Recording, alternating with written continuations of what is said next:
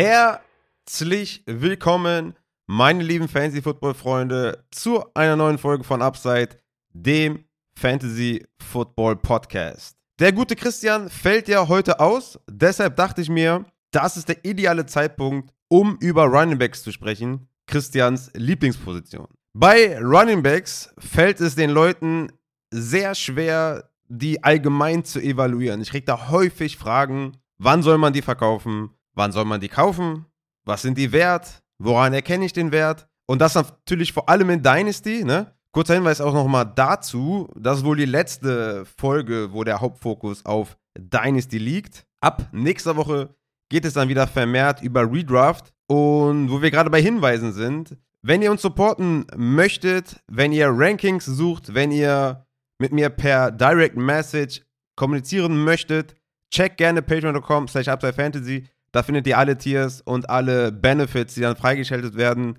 Supporten könnt ihr natürlich auch, indem ihr unseren geilen Merch erwerbt. Link dazu auch in der Beschreibung upsidefantasy.de. Aber genau, worum es mir gerade ging bezüglich der Evaluation von Dynasty Running Backs, wo die Leute Schwierigkeiten haben, das zu evaluieren, vor allem auch bei älteren Running Backs. Und da wollte ich mir einfach auch mal jetzt die Mühe machen und mir das mal genau anschauen, um das auch mal der breiten Masse zu zeigen, weil ein 27-jähriger Running Back ist nicht gleich ein 27-jähriger Running Back. Aber zurück zur Folge. Erstmal im ersten Teil geht es um alte Running Backs. Da möchte ich euch einfach zeigen, wie hoch deren Belastung in ihrer Saison oder in ihrer Karriere war und wie viele Touches die insgesamt hatten, wie viele Touches die pro Spiel hatten, ob die vielleicht eine Verletzungshistorie hatten, ob die vielleicht früher Part-Time Running Backs waren oder nur Receiving Backs waren und dann in eine größere Rolle geschlüpft sind. Also da gibt es auf jeden Fall Unterschiede bei diesen Running Backs. Ich habe insgesamt 13 Running Backs rausgesucht, die wir dann einfach nacheinander durchgehen.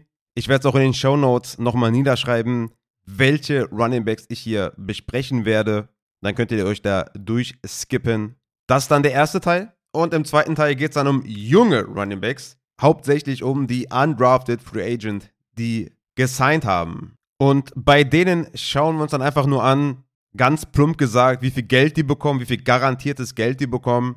Schauen uns dann an, mit Hilfe eines anderen Twitter-Accounts, den ich jetzt gerade nicht im Kopf habe, werde ich gleich nochmal nachgucken, weil der hat es sehr schön äh, niedergeschrieben, wie sich deren garantiertes Geld gemessen am steigenden Cap darstellt, weil der Cap wird immer, wird immer mehr. Und wenn du dann heutzutage irgendwie 100.000 garantiertes Geld bekommst, ist das halt anders zu bewerten, als wenn du es irgendwie 1980 bekommen hast.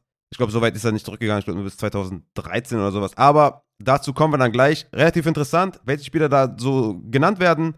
Dann schauen wir uns natürlich an, wo die gelandet sind, was wir uns ungefähr vorstellen können, wie viel Upside die mitbringen und ob ihr euch die vom Waiver holen sollt und wie viel ihr dafür bieten sollt.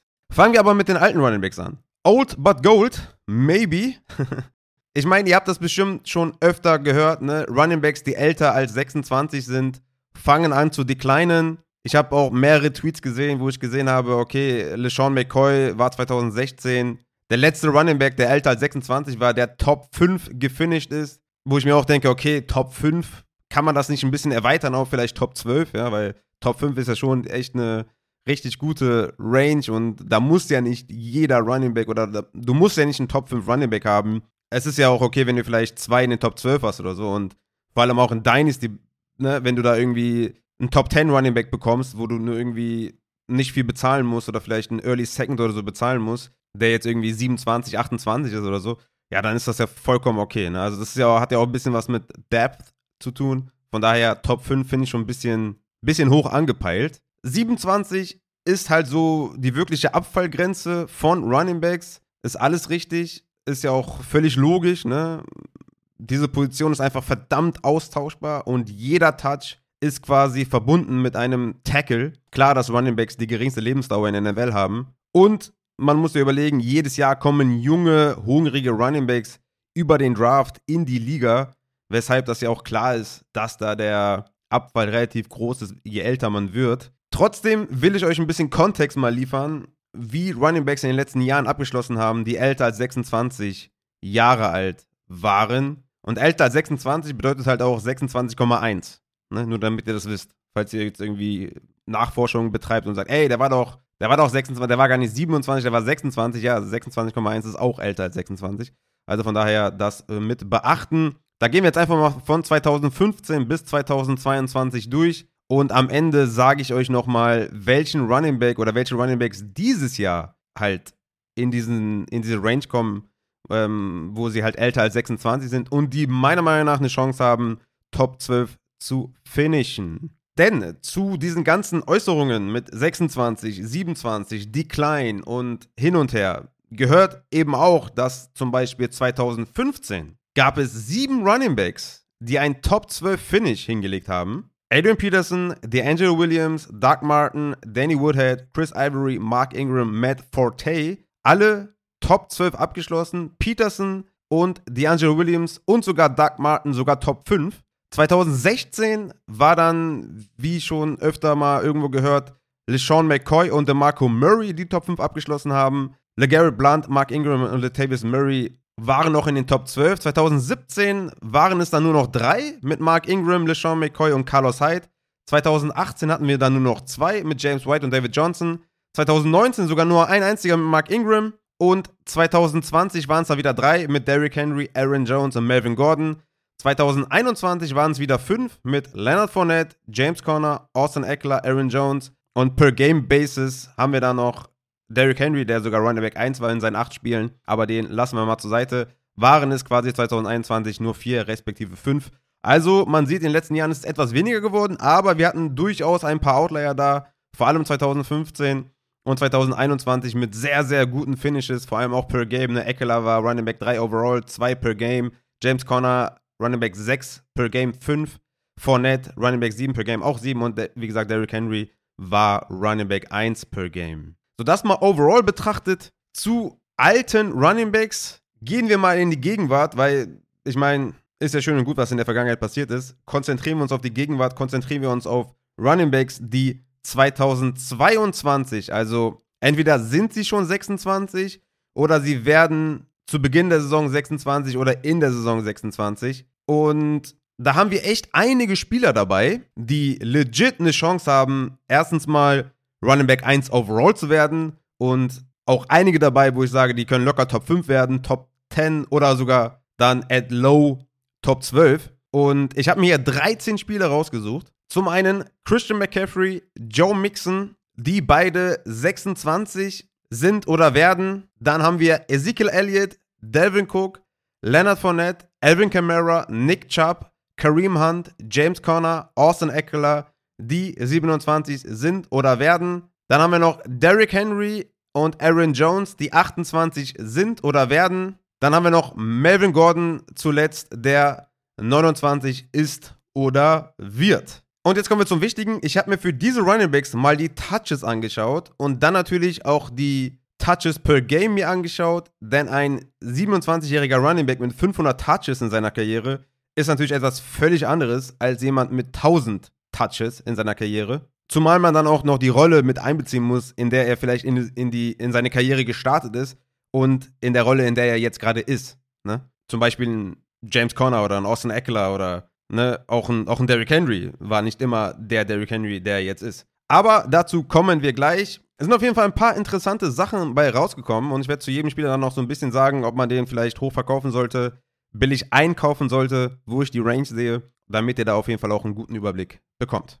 Starten wir mit Ezekiel Elliott, der von diesen genannten, die ich hier eben aufgelistet habe, die meisten Touches hat und auch die meisten Touches per Game mit 22 und insgesamt 1938 Touches. Also Sieg ist oder wird 27 und der ist auf jeden Fall jemand, der halt 2016 in die Saison gekommen ist und direkt mit 354 Touches gestartet ist. Ne? Dann hatte er 2017 268, dann 2018 381, 2019 355, 2020 dann 296 und 2021 284. Also der wurde echt, der kam rein und wurde direkt gepoundet. Direkt rein da, direkt die, die Carries bekommen, direkt die Receptions bekommen. Und da muss man sagen, das ist, das ist wirklich extrem viel. 22 Touches per Game in seiner Karriere. Das schreit ganz, ganz extrem nach Sell High, nach wirklich weg damit. Also, ich würde bei Elliott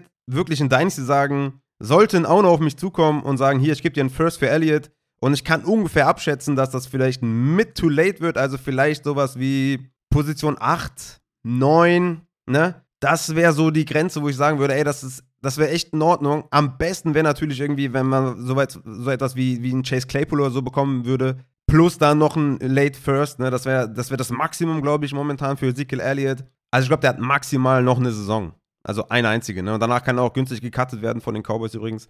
Also, wenn man sich mal überlegt, ja, dass Ezekiel Elliott zusammen mit Derrick Henry in die NFL gekommen ist und fast 500 Touches mehr hat als Derrick Henry, dann ist das, dann ist das krass. Deswegen Zeke Elliott, so gerne ich den mag, für Redraft finde ich den auch wirklich momentan zu einem günstigen Preis.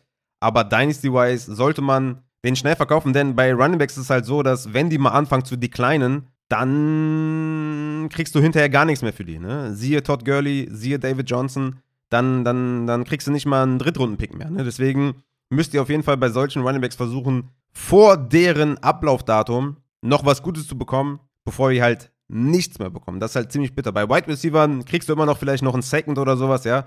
Bei einem Kenny Golladay oder sowas, wo du jetzt sagst, okay, viel Hoffnung habe ich da nicht, aber der bringt immer noch Upside mit.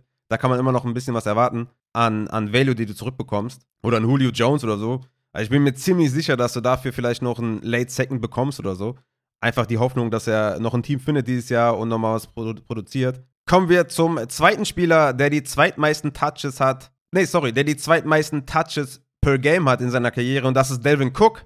Auch hier eine Riesendiskrepanz zu Sieg. Kam auch ein Jahr später erst in die Liga, aber hat 738 Touches weniger als Ezekiel Elliott. Kam 2017 in die Liga, hat dann nur vier Spiele gemacht, nur 85 Touches, hat sich ja verletzt und ist ein Running Back, der sich eh gerne mal verletzt. Ne? Hatte 2018 11 Spiele, 2019 14, 2020 14 und 2021 13. Hat aber schon zweimal über 300 Touches gehabt und hätte auch die 300 Touches geknackt. Letztes Jahr hätte er nicht nur 13 Spiele gemacht. Also bei Delvin Cook wird es meiner Meinung nach auch früher als später zum Decline kommen. Der wird 27, wenn die Saison startet. Und da sollte man jetzt auf jeden Fall auch schon mal gucken, dass man da einen guten jungen Wide Receiver bekommt. Vielleicht sowas wie einen T. Higgins oder einen AJ Brown, der jetzt bei den Eagles an, an Value verloren hat in der Dynasty-Welt. Oder Deontay Johnson oder sowas, ne? Also ihr wisst schon, die, die jungen, guten Wide Receiver, da kann man bestimmt einen 1 zu 1 Deal einfädeln. Und ich würde sagen, bei Cook könnte es nächstes Jahr schon zu spät sein. Ne?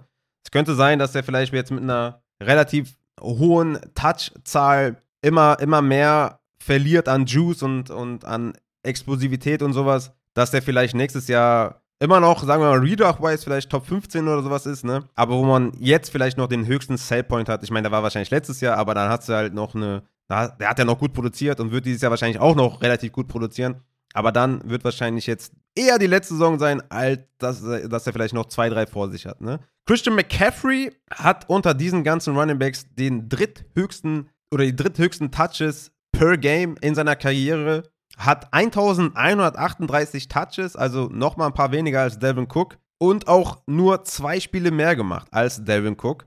Und bei Christian McCaffrey muss man sagen, der kam 2017 in die Liga und hat sich Workload geteilt. Ne? Hatte nur 197 Touches in 16 Spielen, war dann 2018 und 19 halt dieser dominante Running Back. 2018 326 Touches und 2019 403 Touches, was ziemlich krass ist. Und dann hatte er 2020 und 2021 halt nur drei beziehungsweise sieben Spiele und hat dementsprechend halt nicht viele Touches dann bekommen. Ne? Dementsprechend ist ja klar. Weswegen Christian McCaffrey für mich noch derjenige ist, wo ich sage, der ist eher für mich ein Buy-Low-Kandidat, weil auch seine Verletzungen keine ne, Career-Ending-Verletzungen sind, so Achillessehnenriss oder Kreuzbandriss oder, ne, was jetzt auch nicht unbedingt immer Career-Ending ist, aber keine, keine Verletzung, wo man sagt, ey, ach du Scheiße, weg damit, sondern ne, hatte 2020 den High Ankle Sprain, wo er sechs Spiele verpasst hat und hat sich dann 2021 nochmal mit so einem Ankle Sprain rumgeschleppt, weshalb der einfach, ja, der ist ein Buy-Low-Kandidat. Also, wenn ich da zum Beispiel ein First nur investieren müsste für einen potenziellen Workhorse, der ja safe Ambitionen hat, da Running Back 1 zu finishen, dann würde ich das tun. Ne? McCaffrey ist für mich da jemand, der aus dieser Kategorie rausfällt, der auch nur in Anführungszeichen erst 26 ist oder wird,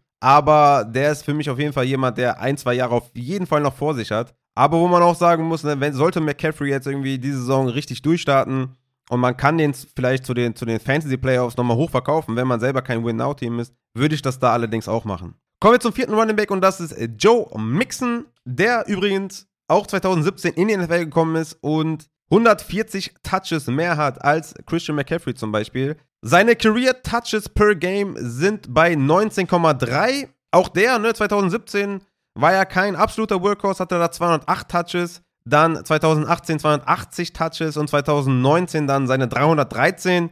2020 dann nur 6 Spiele gemacht und dann nur 140 Touches, aber dann 2021 wieder 16 Spiele und 334 Touches. Der ist für mich auch eher in dieser Christian McCaffrey Range, wo ich sage, den kann man mit Sicherheit gut kaufen und ist jetzt niemand, wo ich mir ernsthafte Sorgen machen würde für die nächsten zwei Jahre. Kommen wir zum nächsten sehr, sehr interessanten Spieler und das ist Leonard Fournette. Der wird oder ist 27 und sein Career Touch per Game liegt bei 18,7 hatte insgesamt 1182 Touches. Ganz interessant. 100 weniger als Alvin Kamara, der im gleichen Zeitraum in der NFL spielt. Ne, bei Fournette müssen wir auch ein bisschen anders das in, in den Kontext setzen. Der hatte die ersten drei Jahre bei den Jacksonville Jaguars gespielt, hatte direkt in seinem Rookie-Jahr 304 Touches. In seinem zweiten Jahr hatte er nur 8 Spiele, deshalb nur 155 Touches. In seinem dritten Jahr 341 Touches ging dann zu Tampa Bay und hatte dann in den 13 Spielen 133 Touches und 2021 249 Touches. Also der ist auch jemand, wo ich sage, da wird es sich meiner Meinung nach lohnen, zu investieren und auf der Running Back Position sich zu verbessern, weil er, wie gesagt, nur zwei Jahre hatte, in denen er mehr als 300 Touches hatte und natürlich jetzt 2022 auf jeden Fall in Line ist, um irgendwie nochmal 300 zu knacken. Wir haben ja auch ein Spiel mehr. Aber jemand ist, wo ich mir durchaus vorstellen kann, dass er so eine Melvin Gordon-Karriere noch nach seinen 28 Jahren hinlegen kann, wo er noch so ein Part-Time Running Back sein kann. Also ich gehe davon aus, dass wir 2022 eine sehr, sehr hohe Workload sehen für Lion von dementsprechend natürlich auch gute Punkte und wo wir dann 2023 und 2024 mit Sicherheit noch irgendwas mit Running Back 2 Zahlen sehen könnten. Der nächste auf der Liste ist Melvin Gordon, der 17,9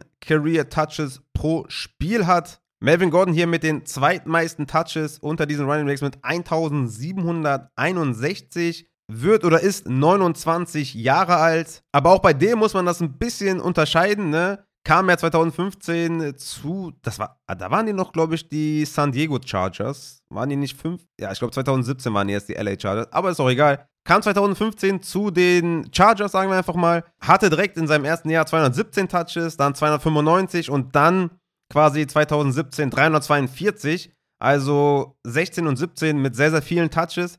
Dann 2018 225, war auch nur 12 Spiele gemacht. Und 2019 dann auch wieder 12 Spiele. Vier Spiele hat er dann auch verpasst, äh, weil er einen guten Vertrag haben wollte. Hat er dann noch 204 Touches gemacht. Und war halt jetzt bei Denver zwei Jahre lang kein wirklicher Workhorse, ne? 247 und 231 Touches in 15 und 16 Spielen. Und ganz ehrlich, Melvin Gordon, dieses Jahr, ja gut, Javonte wird da die Nase vorne haben, aber Melvin Gordon wird mit Sicherheit noch ein ordentlicher Flexer sein. Also hier meiner Meinung nach, wenn man Running Back äh, Room braucht, kann man da mit Sicherheit einen Late Second mal hinschmeißen und gucken, was derjenige davon hält. Nach 2022 wird es natürlich dünn für Melvin Gordon, aber das sollte klar sein dass er dann ja mit, mit knapp 30 da, äh, ja, es dann langsam zu Ende. Kommen wir zum nächsten und das ist Elvin Kamara. Der hat 17,6 Career Touches pro Spiel. Und bei ihm ist auch ganz interessant, der hat nicht ein, ein Jahr gehabt, wo er 300 Touches gesehen hat. Er war ja auch immer so ein Part-Time Receiver, sage ich jetzt mal, äh, oder Part-Time Rusher mit Receiving Upside, neben Mark Ingram vor allem auch. Ne, der hatte 2017 200 Touches, 2018 275, 2019 252, 2020 270 und 2021 dann 287.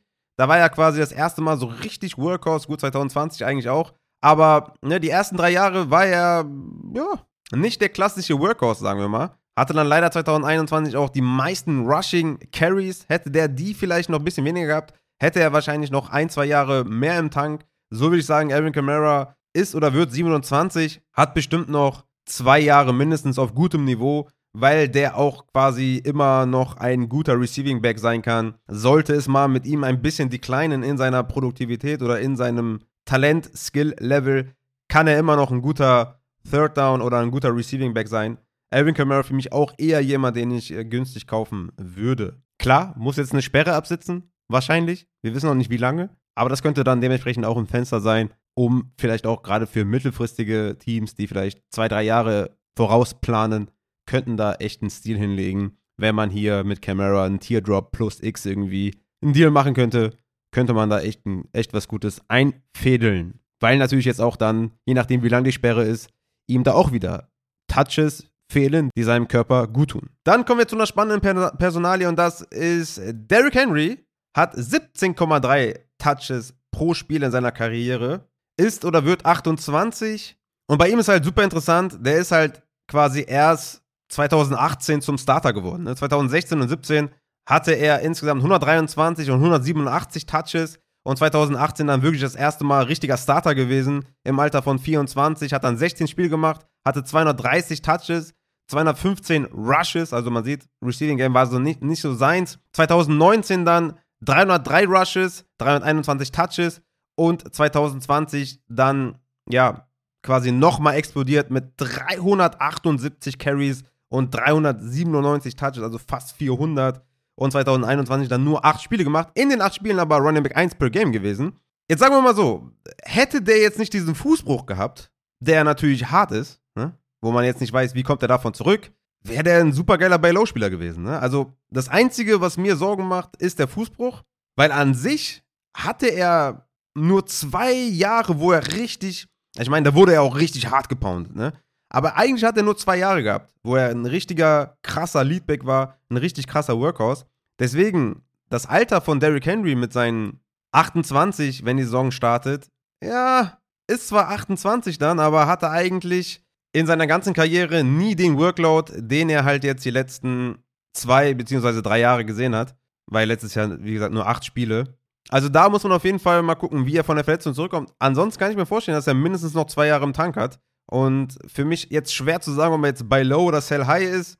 Im Zweifel würde ich sagen, du kriegst nicht so viel für ihn, dass ich sage Sell High, sondern vielleicht eher ein Buy Low Kandidat, um dir vielleicht nochmal einen richtig guten Running Back ins Roster zu holen. Der nächste Running Back ist Nick Chubb. Der hat 17 Career Touches pro Spiel. Und bei ihm ist es auch relativ interessant. Der kam 2018 in die Liga und wurde erst spät in der Saison Leadback der Browns hatte dann im Endeffekt 2018 212 Touches, 2019 334, 2020 nur 12 Spiele gemacht, deswegen nur 206 und 2021 14 Spiele und 248 Touches, also insgesamt 1000 Touches auf vier Jahre, ist oder wird 27 und ganz ehrlich, 1000 Touches ist nicht viel. Ne? Also da sind mit Sicherheit noch zwei, drei Jahre drin. Für mich ein Buy-Low-Kandidat, vor allem auch wenn, wenn ich mir anschaue, wie das jetzt mit dem Roster so ist, also Kareem Hunt könnte gecuttet werden. Nick Chubb ist auf jeden Fall in einem sehr, sehr guten Team, mit einer guten O-Line. Also der sollte auf jeden Fall eine gute Saison haben. Für mich eher ein Buy-Low-Kandidat. Ein Spieler, der auch nicht viele Touches hat, ist Kareem Hunt. Auch im selben Alter wie Nick Chubb, 27, hat 16 Career-Touches pro Spiel. Wie gesagt, bei ihm natürlich interessant, bleibt er bei den Browns. Sollte er nicht bei den Browns bleiben, ja, und irgendwie in eine Leadback-Rolle schlüpfen, dann ist das natürlich Eskalation pur. Bei ihm muss man halt sagen, er war 2017 und 18 noch bei den Kansas City Chiefs.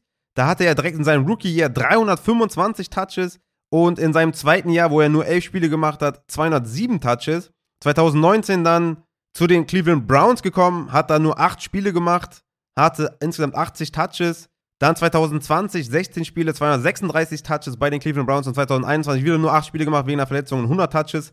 Also der ist jemand, wo man mit Sicherheit sagen kann, dass der noch zwei, drei gute Jahre hat. Vor allem hat er immer die Chance, ein Workhorse Running Back zu sein. Also wenn man da auch einen Second nur abgeben muss für Kareem Hunt, würde ich das all day, every day tun. Kommen wir zum 11. Running Back und das ist Aaron Jones. Der hat 14,4, äh, 14,5 Career Touches pro Spiel und auch nur 1000 Touches, wenn man genau ist, 1005 Touches. Also ihr merkt schon, ne, Nick Chubb, Kareem Hunt, Aaron Jones, das sind schon Spieler, die jetzt vielleicht ein bisschen älter sind, ne? Vor allem auch jetzt Aaron Jones mit 28, wo man jetzt irgendwie vielleicht die Augen zukneift und sagt, oh shit, eieiei, das sieht, ähm, das sieht übel aus. Aber wenn man ehrlich ist, Aaron Jones war quasi nie der dominante Touch-Guy, ne? 2017, als er in die NFL gekommen ist, 90 Touches, hatte da sogar nur 9 Receptions und war eher der Rusher mit 81 äh, Carries.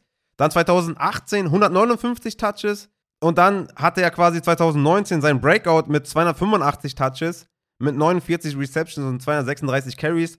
2020 dann 248 Touches und 2021 223 Touches und ist definitiv ein sehr, sehr guter Running Back und ist auf jeden Fall jemand, der auch weiterhin nicht ein Workhorse Running Back ist, aber ein sehr effizienter Running Back, der mit Sicherheit noch zwei, drei Jahre hat, obwohl er 28 ist oder wird. Also von daher, Aaron Jones für mich auch auf jeden Fall ein bei Low-Kandidat, vor allem jetzt auch mit den Targets, die da ein bisschen, ja, äh, sich irgendwie in der Cloud da bei, bei, bei den Packers befinden. Da wird auf jeden Fall was für ihn abfallen und er ist ein guter Receiving Back. Also von daher, Aaron Jones sollte man in Dynasty auf jeden Fall nicht vergessen. Und jetzt kommen wir zu zwei Spielern, mit James Conner und Austin Eckler, die unbedingte Buy-Low-Kandidaten sind. Beide sind oder werden 27 und beide haben weniger als 900 Career-Touches. Der eine hat 895, der andere 889. Connor mit 13,7 Touches per Game und Austin Eckler mit 12,3 Touches per Game, die wenigsten unter diesen genannten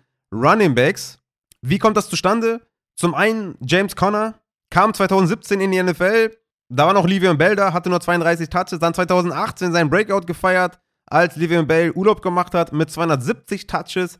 2019 dann nur 10 Spiele gemacht, 150 Touches. Und 2020 in 13 Spielen 204 Touches. Kam dann zu Arizona und hatte 239 Touches. Hat ja auch seinen Vertrag verlängert. Ist jetzt 2022 Workhorse Running Back. Ist 2023 noch unter Vertrag. Da könnten sie ihn allerdings für eine Millionen oder für, äh, cutten und eine Million sparen. Also Potential Out ist 2024, da würden sie dann tatsächlich auch 5 Millionen sparen. Also zwei Jahre bei den Cardinals hat der noch, wahrscheinlich. Und für mich ein Buy-Low-Kandidat. Also James Conner, wie gesagt, wenn man das Alter sieht, kriegt man einen Schreck. Aber die Touches geben das nicht her. Hat ganz klar weniger Touches als ein Delvin Cook oder was, der zur selben Zeit in die NFL gekommen ist wie ein James Conner. Aber James Conner in der öffentlichen Wahrnehmung definitiv viel, viel weiter hinten als Devin Cook. Und davon sollte man auf jeden Fall profitieren. Und Austin Eckler, also der ist nochmal eine ganz andere Nummer, ne? Der ist oder wird 27, ist ja quasi erst seit 2020 Starter, ne? Also seit zwei Jahren. Also 2017 hatte er 74 Touches, 2018 145, dann 2019 224. Da war er noch äh, quasi mit Melvin Gordon, wo Melvin Gordon da eine, Aus eine Auszeit genommen hat, beziehungsweise Geld gefordert hat.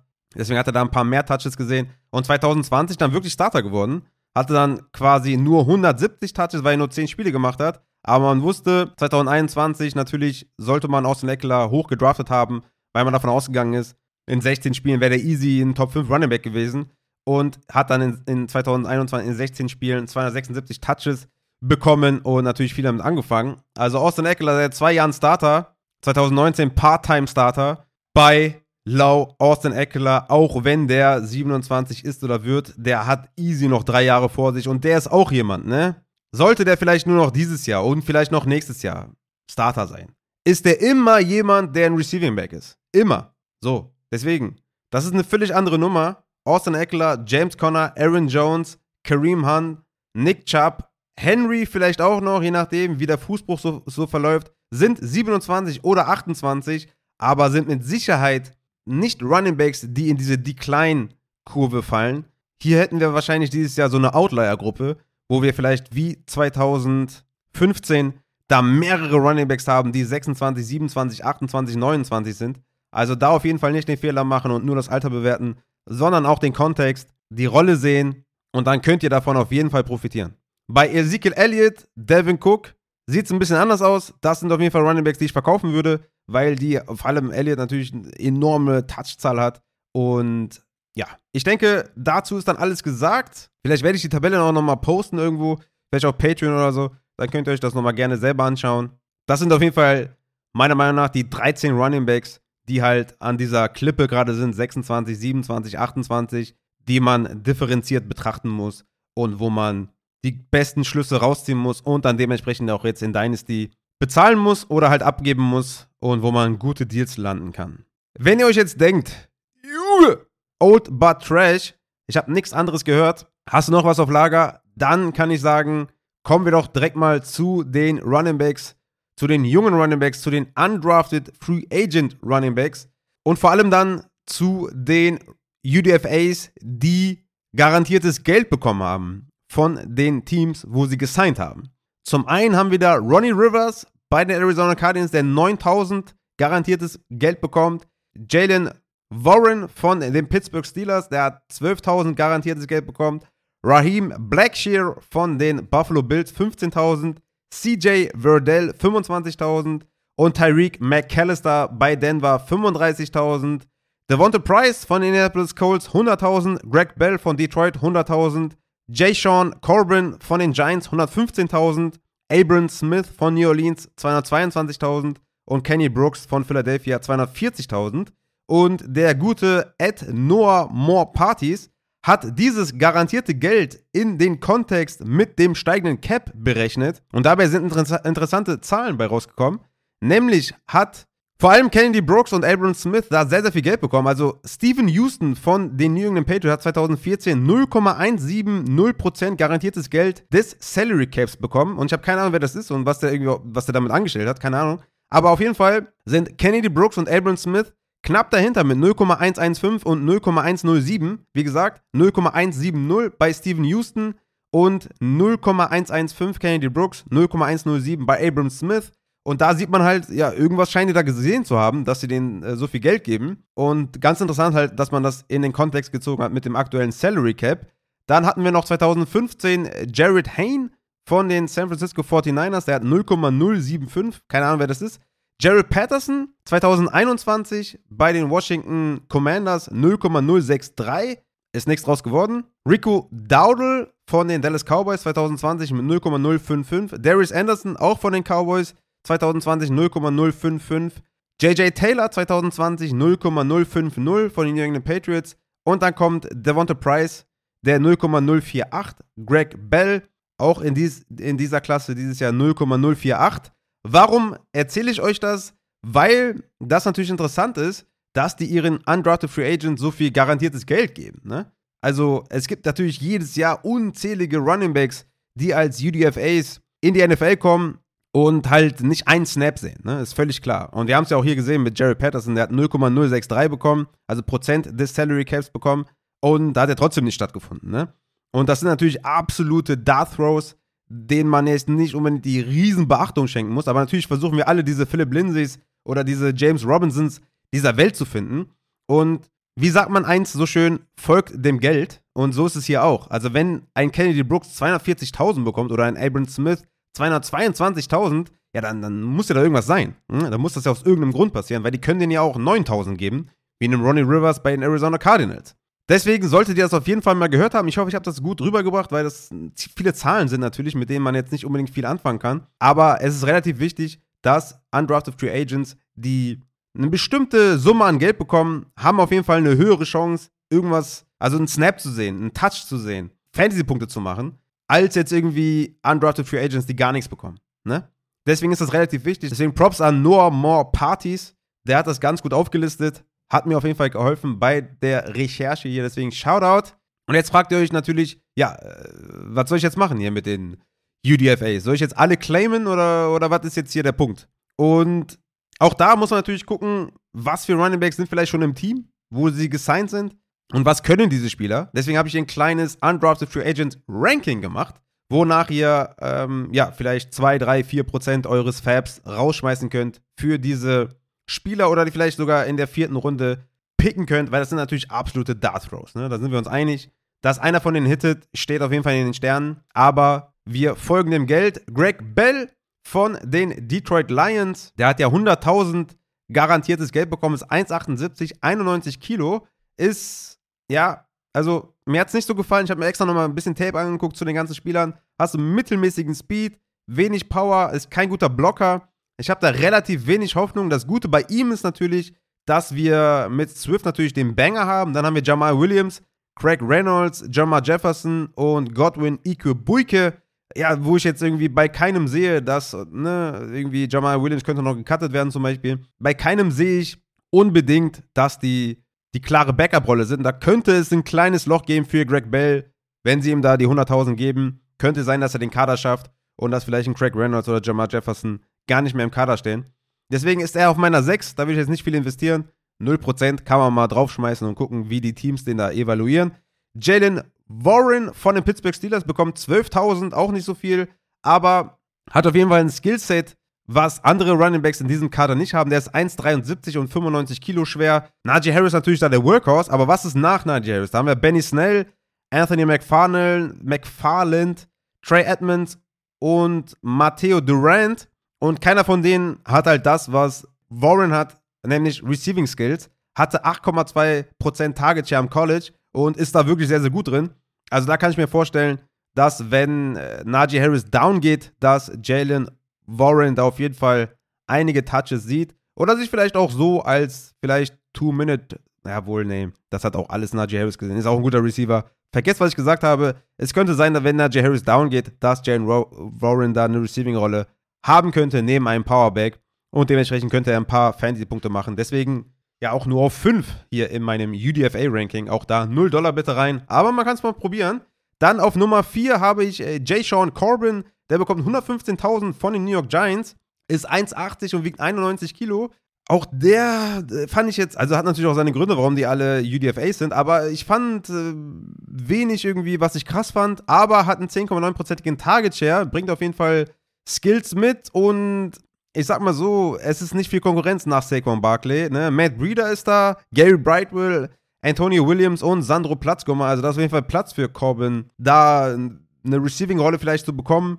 Oder wenn Barclay down geht, eine Receiving-Rolle zu bekommen. Also den sollte man auch auf dem Zettel haben. 115.000 ist schon mal ganz okayes, garantiertes Geld, was er da bekommt. Auch natürlich 0 Dollar bitte bieten. Dann kommen wir zu den Top 3, wo man schon auch im, ja, also 2, 3, 4, vielleicht 5% Fab rausknallen kann, die man zumindest auch auf jeden Fall draften kann. Zum einen ist das Devonte Price von den Indianapolis Colts. 1,85, 95 Kilo. Hat einen geilen Speed, 4,3 8 vor die Yard Dash. Gute Vision, wie ich fand. Power auch in Ordnung. Ist auch kein schlechter Receiver, wie ich fand. Also der könnte echte Arbeit sehen, wenn äh, Jonathan Taylor sich verletzt, ne? Man muss dazu sagen, dass die Colts auch Philip Lindsay dazugeholt haben. Haben wir noch Naim Heinz. Also die Konkurrenz ist nicht gering, aber er hat auf jeden Fall eine Chance, den Kader zu schaffen und auf jeden Fall die Chance, meiner Meinung nach, wenn Jonathan Taylor down geht, da eine Rolle zu haben. Deswegen Devonta Price Wer weiß, ob er sich da durchsetzen kann gegen Lindsay und gegen Heinz. Ist so ein Allround-Spieler, der mit Sicherheit äh, Workhorse, Upside mitbringt. Ähm, ob es dann so passiert, wie gesagt, ne? Ey, nagelt mich nicht fest und äh, steinigt mich nicht, wenn es nicht passiert. Das sind absolute in die Sterne gesprochene Gedanken und ich orientiere mich hier nur an dem Geld. Der zweite ist Kennedy Brooks von den Philadelphia Eagles. Der bekommt ja 240.000, damit das meiste von diesen ganzen undrafted Free Agents. Also 1,80 groß und wiegt 97 Kilo mag den als Runner, ehrlich gesagt. Also hat eine gute Vision, der Burst ist gut. Er ist halt kein Receiver, ne? Und da ist jetzt halt die Frage, ist das schlimm? Da muss man ehrlich sagen, nicht so ganz. Wenn man sich die Running Backs bei den Eagles anschaut, da ist Miles Sanders, der ja so ein, ja, eigentlich Three-Down-Paket mitbringt, aber eher so der Runner ist, weniger Receiver. Kenneth Gainwell, Receiver. Boston Scott, Receiver. Und Kennedy Brooks könnte wirklich halt da irgendwie so ein, so ein Goal-Line-Back vielleicht sein. Vielleicht auch jemand, der Miles Sanders Work bekommt, also Rushing Work bekommt, wenn Miles Sanders down geht, dass man da sagt, ey, Scott und Gainwell haben es nicht gut gemacht, wobei Gainwell es gut gemacht hat, aber hat kein Standing. Dass man sagt, ey, Kennedy Brooks, mach du mal. Also von daher, Kennedy Brooks, jemand, wo ich sagen würde, ey, 2, 3, 4 Prozent kann man auf jeden Fall ausgeben, weil die, die Running Back-Situation bei den Eagles ist nicht ganz klar und Kennedy Brooks hat auf jeden Fall etwas, was die anderen nicht haben. Auf der 1 ist dann bei mir Abram Smith von New Orleans. Der bekommt 222.000, ist 1,83, 96 Kilo. Per PFF 90,2 Grade in der, in der Pack 12 bekommen und damit den drittbesten Grade. Also, ähm, das ist schon mal auf jeden Fall gut. Auf Tape hat er mir jetzt nicht ganz so gefallen, muss ich ehrlich sagen. Aber auch hier wichtig, einfach auch einzuordnen, wie da die Running Back-Gruppe aussieht. Ne? Evan Kamara könnte eine Sperre bekommen. Mark Ingram ist wirklich alt und nicht mehr gut. Tony Jones hat es eigentlich okay gemacht, aber weiß nicht, wie das Standing ist. Dwayne Washington und Devin Osigbo spielen wahrscheinlich keine Rolle. Also sollte Camara, weiß ich nicht, vier Spiele verpassen, fünf Spiele verpassen, könnte es wirklich sein, dass wir Mark Ingram und Abram Smith oder Abram Smith und Tony Jones oder vielleicht nur Abram Smith sehen. Hat auf jeden Fall Workhorse Upside und könnte vielleicht Day One Starter von New Orleans Saints sein. Und deswegen habe ich ihn auch über einem Kennedy Brooks weil Kenny Brooks, glaube ich, keine Chance hat, Day One Starter zu sein. Oder Devonta Price hat auch keine Chance. Deswegen für mich Abram Smith mit einer realistischen Chance, vielleicht Day One Starter zu sein, wenn Alvin Kamara seine Sperre absitzen muss. Und ich glaube, er hat genug Talent, um sich gegen Mark Ingram und Tony Jones durchzusetzen. So, damit haben wir jetzt auch über alte und junge Running Backs gesprochen. Ich hoffe, ich konnte euch damit helfen. Wie gesagt, ich werde mal gucken, dass ich dieses, oder dass ich die Tabelle im Discord poste oder auf Patreon poste oder sowas. Dann könnt ihr euch das gerne nochmal selber anschauen. Wie gesagt, Kontext matters auf jeden Fall. Situationen matters. Seid aktiv, bleibt aktiv. Fantasy Football ist live. Vielen Dank fürs Zuhören. Ich hoffe, es hat euch Spaß gemacht. Nächste Woche wieder mit dem Christian am Start. Und ich würde sagen, ich will das hier nicht künstlich in die Länge ziehen. Deswegen macht euch noch einen schönen Abend. Ich bin raus. Haut rein.